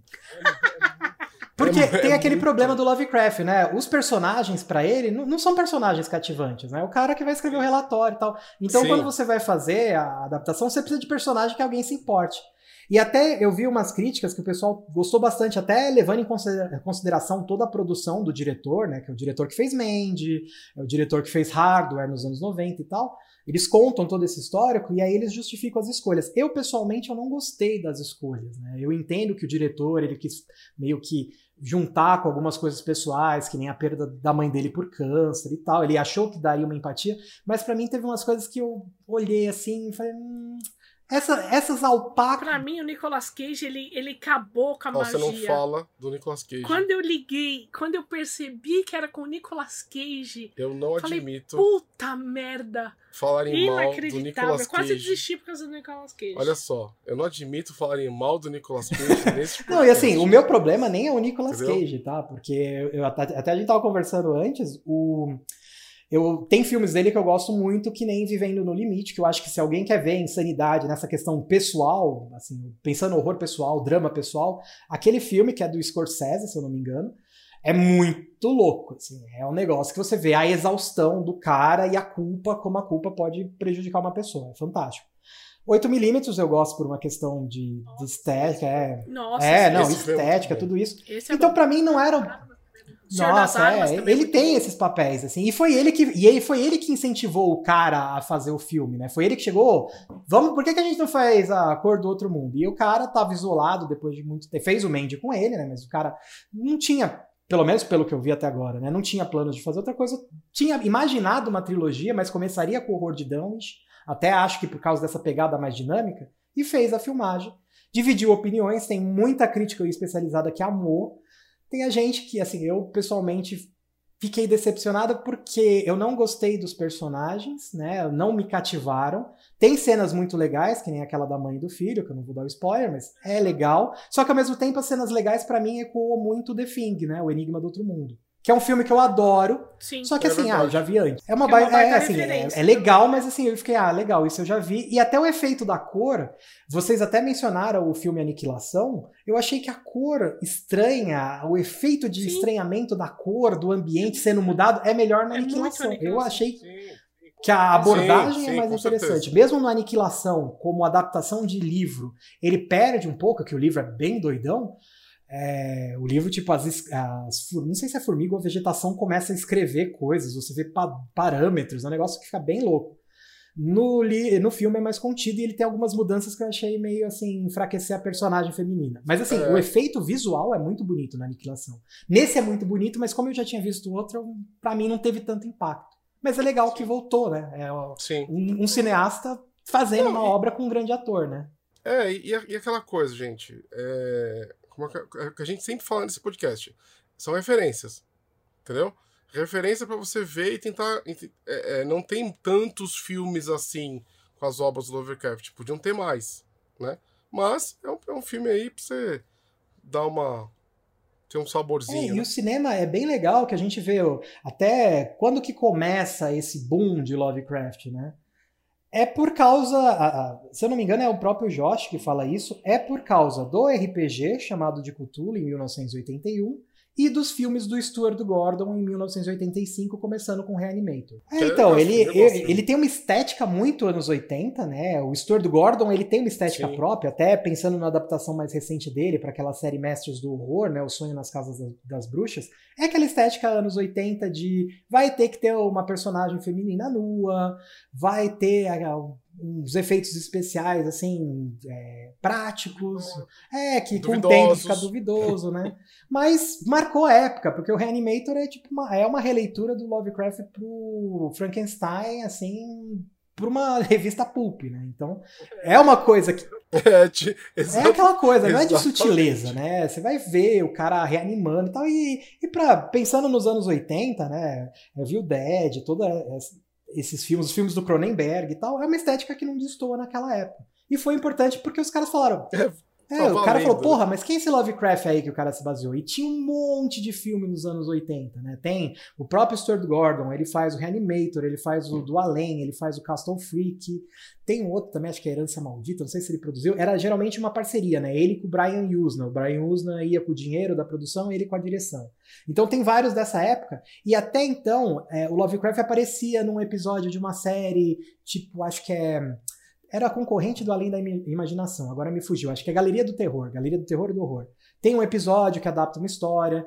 Tem um filme dos anos 60 que é com o Vincent Price, que é uma adaptação do caso de Charles Dexter Ward, mas é apresentado como Castelo Assombrado, como se fosse uma adaptação do Poe, porque o Poe era importante e Lovecraft não, nos anos 60. Então tem essas gambiarras, Sim, assim. sim. E é legal, porque é o Vincent Price, a produção do Roger Corman, mas se você quiser a aura do caso de Charles Dexter Ward, não é tão legal assim, mas é importante historicamente. Então tem essas oscilações. Começa nessa que você tem que colocar ele meio que escondidinho, assim, ah, legal, ó, vou chamar atenção pro povo, mas ah, Lovecraft. Beleza, anos 60. Anos 70, uma coisa ou outra pipocando naquelas antologias de terror pro cinema. Anos 80 tem um boom. E é um boom muito forte. O RPG, até eu tava comparando as datas hoje, o RPG parece que começa antes e é possivelmente o primeiro RPG de horror. O chamado de Cthulhu é o primeiro RPG de horror, que nem era vendido como RPG de horror. Eu resgatei uns anúncios da revista na época, em 81 e 82, era RPG de fantasia, o nome, né? Porque era uma coisa nova. E no cinema tem a obra do Stuart Gordon, que vai continuando, e aí você tem. é, mais recente, ele fez uma adaptação da Sombra sobre o Innsmouth, que chama Dagon. É verdade. É, eu achei legal, esse fantástico assim no começo. Eu assisti, ele deixa você tenso no começo, em Innsmouth. E assim, como ele foi Sim, feito com sim. incentivo do governo da Espanha, Innsmouth vira em boca. Né? Que Innsmouth seria a entrada da- do alojamento, né? Inze. Aí ele faz em boca. sim. E aí, beleza, você aceita isso, você aceita o resto do filme. O final, eu acho que ele perde um pouco o impacto. Mas o clima eu, eu acho fantástico. É, o, o, o, o clima é muito bom, o final realmente é muito ruim. Mas eu, eu gostei muito da cena final, das coisas levantando, assim. Do, Sim, é, tem aquela noção, ele nadando, você vê aquilo ciclópico mesmo, né? tem um impacto visual. E, e tem, tem um autor também na época que até ele faz com o protagonista do A Hora do Espanto, né? O que fez o vampiro, Sarandon, Chris Sarandon, que é uma adaptação do caso de Charles Dexter Ward, que em inglês chama The Resurrected. Eu assisti como Renascido das Trevas e agora parece que chama ó, o Cão das Trevas, o a Volta das Trevas, um nome diferente, assim. Mas na época, quando eu assisti na locadora, era Renascido das Trevas. Que é uma adaptação legal do Lovecraft, mas é aquilo, né? Você, no caso de Charles Dexter Ward, que foi a primeira história que eu li do Lovecraft, assim, dele mesmo, né? É, você tem um médico investigando o que, que aconteceu com o paciente que começou a ficar recluso demais. O paciente adorava a antiguidade, foi para uma casa, depois disso começou a ficar trancado demais no quarto, não falou com ninguém, foi se isolou e ele quer saber o que, que aconteceu. E aí ele descobre que aconteceu algo bem ruim. É mais ou menos esse, bem sinteticamente, o que, que é o caso de Charles Dexter Ward. Agora, no filme, você não pode chegar um médico que vai investigar um paciente. Médico é aquela coisa, ele salva vidas. Né? Você tem que ter um cara que dá para dar porrada, né? Então, você coloca um detetive. E não pode ser um, alguém de uma família que se perdeu, beleza, né? A família tá preocupada. Tem que ser um interesse romântico, né? Porque filme precisa ter casalzinho. Então você coloca que é uma femme fatale que chega pro detetive e fala para ele que, que o marido dela tá estranho ou sumiu. E aí você cria a história. É interessante, tá? Não é uma coisa. Pensando nessa estética dos anos 90 no começo, é interessante. Só que é, é aquele momento em que você vê o que no livro eram umas cenas que ele olha uns fossos e vê umas, umas, uns experimentos que deram errados, grotescos e tal. Aí aqui, o que no livro é aquele inominável que é descrito em páginas, aqui é uma massinha de modelar mal feita feita que sai do buraco, tropeça e morre. Então é aquela coisa, né? Não deu para dar a sensação, mas é uma referência legal. E tem os mais recentes, né? A gente pensa no Lovecraft Country, que é o mais mais novo, junto com esse filme do Nicolas Cage, né? Sim, sim, perfeito, uma boa referência também para você que quer conhecer e um são as pessoas mais. que chegam e falam: "Olha, eu li Lovecraft, eu discordo dele como pessoa. Eu acho que em certos momentos os narradores dele que se identificam, né? Porque tem narrador dele que é tipo um alemão durante a Primeira Guerra num submarino. Aí, obviamente, a gente sabe das guerras, né? Da Alsácia e Lorena, que é tomada da França. O cara é prussiano, ele vai falar mal da Alsácia e Lorena. Então, ah, mas daí ele é preconceituoso. Sim, ele é preconceituoso do personagem. Mas a gente tá falando do que do escritor vai pro personagem, que isso é o que mais incomoda. O cara fala, beleza, eu sei disso. Mas eu vou pegar isso que me incomoda e eu vou pegar esse universo que esse cara criou e eu vou contar as histórias a partir da perspectiva desse pessoal que ele falava mal porque ele não estava lá, ele não sabe, ele não enxerga. Que é. Exato. Que, que pra mim é genial. Foi, foi uma obra, uma obra Tanto que arte. tem um livro que, se eu não me engano, saiu antes do Lovecraft Country, né? E o autor do Lovecraft Country é branco, né? Eu tava vendo foto dele. o autor, propriamente, ele não é negro. Mas tem um escritor que é negro, que ele escreveu a balada do Black Tom, que foi traduzido aqui, acredito, há três anos pela editora Wish, que faz umas edições bem legais, assim. E é que a dedicatória é justamente essa, ele fala para Lovecraft apesar de tudo. Em que ele pega uma das histórias que é mais abertamente preconceituosa, que é o horror de Red Hook, e ele inverte Nossa, a perspectiva. Nossa, puta, Leandro, você me lembrou. É, então, eu acho que, eu pessoalmente, eu acho isso legal porque você ele tem um papel, o Lovecraft ele tem um papel muito importante na literatura fantástica, ao mesmo tempo que ele tem um legado que é polêmico. E o, o Neil Gaiman falava né, que se a fantasia, se a escrita de fantasia fosse uma cidade, o Lovecraft seria a rua principal. Mas as ruas principais muitas vezes têm buracos, né? Tem lombadas, tem coisas que dificultam o trajeto. Então quando você pega e no lugar de, ah, eu não vou pegar essa rua porque tem lombada, eu não gosto da lombada, eu não gosto do buraco. Você fala, beleza, eu vou colocar minha marca aqui, ó. Eu não vou, não só vou pegar esse buraco que você deixou, vou tapar, como vou colocar aqui. Foi fulano que fez. Tá? É, eu tô pegando o que você deixou por, por discordância, por ignorância, por preconceito, e eu vou me apropriar e vou contar uma história que vai ser melhor que a sua. Ó. Vê só, espera aí. E faz. Eu acho que eu acho interessante isso, né? Você se apropriar daquela coisa que te causa incômodo e você cria uma coisa própria, que é vista assim como diferencial. É muito o que eu faço. Quando eu vou mestrar Call of Cthulhu, por exemplo, eu não mestro no universo do Lovecraft. Eu pego alguns conceitos e tento transformar na minha realidade. Então eu tento, faço adaptações, entendeu? Eu, eu, eu não eu confesso que eu não curto muito horror cósmico, mas algumas coisas, tipo It, já me agradam. Então eu tento fazer essa adaptação de algo que eu acho que, que ficaria mais aceitável. E você que está ouvindo, você pode fazer a mesma coisa. É, a gente sempre bate na tecla de referência. É sempre bom você ter referências. É sempre bom você ler algo para falar ah, isso eu não gosto por causa disso. Isso é isso. Sabe, para mim o Jordan Peele, quando, quando ele pegou é, Lovecraft Country para fazer, foi assim, um, um, um, tiro. Entendeu? Um puta tiro certo que ele deu. É, foi muito isso que o Lê falou, sabe? Putz, eu vou, vou mostrar como se faz. E, e, ficou perfeito. ficou perfeito. Eu acho que tem uma coisa, tem um escritor também, um poeta, né, americano, que ele tem um poema que ele fala, né? Eu sou o poeta do corpo, eu sou o poeta da alma. Os prazeres do paraíso estão comigo e as dores do inferno estão comigo. Os primeiros eu enxerto e acrescento, e acrescento em mim. As últimas eu traduzo numa nova língua. Então, acho que a gente pensar em criação é isso. Você pega aquilo que é o, o seu demônio pessoal, o seu demônio social, isso que incomoda. E se você quer escrever uma literatura de sensação, você quer escrever uma literatura que cause algum impacto, que não, seja aquela coisa neutra, assim, você pega isso e modela, você pega isso e você usa suas referências e você fala, ah, beleza, esse cara é separado desse 70 anos. E se eu fizer isso? E mistura. Porque é isso, né? A gente, mesmo improviso, é feito com repertório, é feito com coisas que a gente vê e a gente não precisa concordar com tudo, né? Eu acho que é muito importante ver isso. Você não precisa levar o pacote todo hoje em dia. Você vê, ah, eu, eu gostei disso, não gostei disso, vou fazer tal coisa, vou usar isso na minha obra. E e, inclusive, pensando na gente que joga RPG, que mestra RPG, que é uma experiência que é muito pessoal, que é uma experiência que é feita com um grupo que vai acompanhar, que tem cada um tem uma história de vida, cada um tem um gatilho diferente, cada um tem um algo é, tá esperando uma coisa do jogo. É importante você conversar isso. E eu acho que nesse sentido os jogos contemporâneos inspirados no Lovecraft eles têm apresentado avanços bem interessantes, né? Pensando no chamado de Cthulhu, a primeira aventura que eu mestrei dele foi uma chamada é, Dead Man's Stomp, que vinha no módulo básico da quinta, quinta 5.6, né, da edição, e até foi publicado aqui na primeira, e que ele era no contexto do jazz, do jazz nos Estados Unidos, onde tem, onde e justamente a aventura envolvia a questão de segrega, segregação brancos e negros. Então ele pegava esse meio do, do jazz para falar isso, era legal, só que naquela época o cara chegava e falava, olha, eu sei que teve segregação, né, complicado. Se os seus jogadores acham isso muito problemático, você pula, tá? Não aborda e tal. Falava isso. Que na época você lê e fala, pô, legal.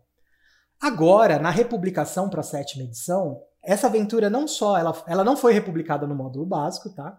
Ela foi republicada no Starter Set, que é o livro que é para mais iniciante ainda, que é um livro que tem curva de aprendizado. É uma caixa, na verdade, né? imitando a caixa inicial. Só que ele tem uma curva de aprendizado. Você começa jogando uma aventura daquelas de, ah, vá para a página tal, volte, etc. Depois ele dá uma aventura solo para você, que é descobrir o, o tio sumiu, descubra o que aconteceu com o tio, beleza, um personagem só. Aí ele dá outra aventura clássica que chama The Edge of Darkness, que é o Limiar das Sombras, que é uma aventura de investigação de legado, que é em Miskatonic, envolve Miskatonic, envolve Arkham, etc. E a última aventura, que é o culminando esse processo de aprendizagem, é essa Dead Man's Stomp. Mas nessa, enquanto antigamente era, ah, você pode ambientar em qualquer cidade dos Estados Unidos dos anos 20. Essa não, pega é Nova York. E é Nova York porque nessa época tinha esse clube que interagia branco e negro. E nessa época tinha esse conflito aqui. E tinha essas pessoas que faziam. Ele dá todo um cenário novo. E não é. E quem que tá dando esse cenário novo? É um autor chamado Chris Spivey, se eu não me engano, Spike. Deixa eu só travou aqui o, o nome dele que ele fez um suplemento chamado Harlem Unbound, que também é sobre a perspectiva de minorias.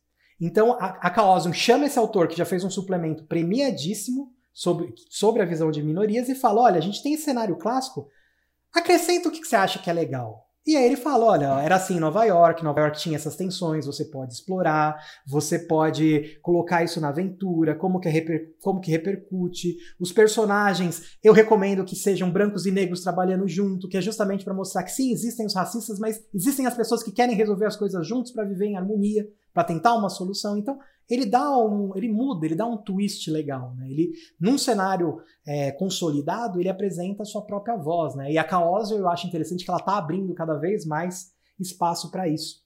Vamos, vamos deixar então para a gente falar sobre o RPG num próximo podcast, porque eu acho que eu acho que tem que ter um episódio só para falar do RPG. Ah, com certeza. É, vamos para as considerações finais? Ah porque senão daqui a pouco a gente vai ficar falando aqui a noite toda, porque ainda tem assunto, entendeu? Mas daí a gente deixa esse, esses próximos assuntos para um próximo podcast. É, vamos para as nossas considerações finais, Marco Antônio Loureiro. Bom, gente, eu vou me despedir de você dessa vez com tristeza, porque eu queria ficar conversando aqui com o Leandro, pro resto da minha vida, porque é, olha, é, ele é uma pessoa super interessante, conhece muito, ele apresenta essas perspectivas mais científicas relacionadas com história, com pesquisa e tudo mais, o que sempre me deixa encantado, né? Então, é, é vou falar, eu estou meio triste, mas vamos lá. Para quem não me conhece, eu sou autor, eu escrevo, vou aproveitar o tema, eu escrevo é, as, a minha perspectiva do, do eu escrevo dentro desse, desses mitos, só que eu misturo folclore, misturo Brasil nessa história toda. Eu tento dar uma perspectiva para as minhas histórias muito mais brasileira, né? Muito mais é, voltada aí para a nossa vida, né? E tudo mais. E eu estou com um livro na Amazon chamado Devorador de Estrelas. Seria uma honra ter você como minha leitora ou como meu leitor. Espero muito que você goste do livro, tá? É, eu tenho outras coisas para sair que serão publicadas. Então, se você quiser acompanhar um pouco mais do meu trabalho, é, se inscreve no meu Instagram, arroba autor MA Loureiro.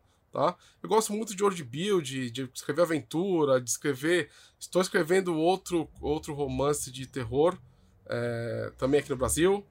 Então, me acompanha e muito obrigado para você que. Ah, detalhe, que eu esqueci do recadinho. Se você está gostando do nosso trabalho, ajuda a compartilhar, por favor. Quanto mais esse esse podcast, esse projeto de podcast crescer, mais nós teremos condição de proporcionar é, novos episódios, novos, novos temas e abordar coisas legais que vocês gostam. Muito obrigado, gente. Leandro, quer deixar suas considerações finais? Bom, primeiro eu gostaria de agradecer pelo papo aqui, foi muito prazeroso conversar com vocês, do Homem Boi. É, agradecer o convite, mandar um abraço para o Marco Milk, né? É, e para todos os meus amigos e jogadores que me aguentam, às vezes, mandando áudios e mensagens e mensagens, porque eu descubro algumas coisas e fico empolgado e fico falando. Então, muito obrigado, gente, por aguentar é, esses surtos de entusiasmo. É, meu nome é Leandro Fernandes, eu sou historiador bibliotecário e eu mestro é, jogos de horror, ultimamente com maior ênfase em chamado de Cthulhu. Se você quiser participar de alguma mesa, por favor, fique à vontade. Eu participo de todos os eventos mensais da Dungeon Geek. Então, eu abro o convite a todas as pessoas que querem experimentar esse jogo baseado na obra do Lovecraft. E se vocês quiserem conhecer um pouco das sessões anteriores, assim, eu tenho uma página no, no Facebook e no Instagram chamado Maquinaria Fantasma. É um projeto pessoal, pequeno, em que eu mais, mais serve como um registro das sessões que eu mestrei, com uma pequena sinopse sem spoiler de quais são as aventuras que eu estou testando em mesa, tá? Com alguns personagens, quem precisar de ficha pronta lá tem bastante, então por favor, quem tiver interesse, procure Maquinaria Fantasma no Facebook e ma arroba Maquinaria Underline Fantasma no Instagram, que aí você me encontra se quiser mandar mensagem, tirar dúvida, discordar, fazer crítica, sugestão, por favor, fique à vontade. E mais uma vez, muito obrigado, pessoal. Para você que ouviu nosso podcast até agora, muito obrigado. Não se esqueça, arroba 21 isso no Instagram, no Facebook, no Tinder, no Grindr, no cemitério mais próximo da sua casa. Em Providence? Em Providence, em Nova Orleans, em qualquer lugar, arroba Dungeon Geek 21. Não se esqueça também que todo segundo sábado nós temos evento de RPG que está sendo online. Então, se você quer jogar um joguinho de horror, um horror cósmico com o Leandro, você tem que correr porque as mesas dele acabam, acabam em, assim, em minutos. Vai ter que ter lista de espera. Um grande beijo, forte abraço, até a Tchau, próxima. pessoal, boa semana. Beijo!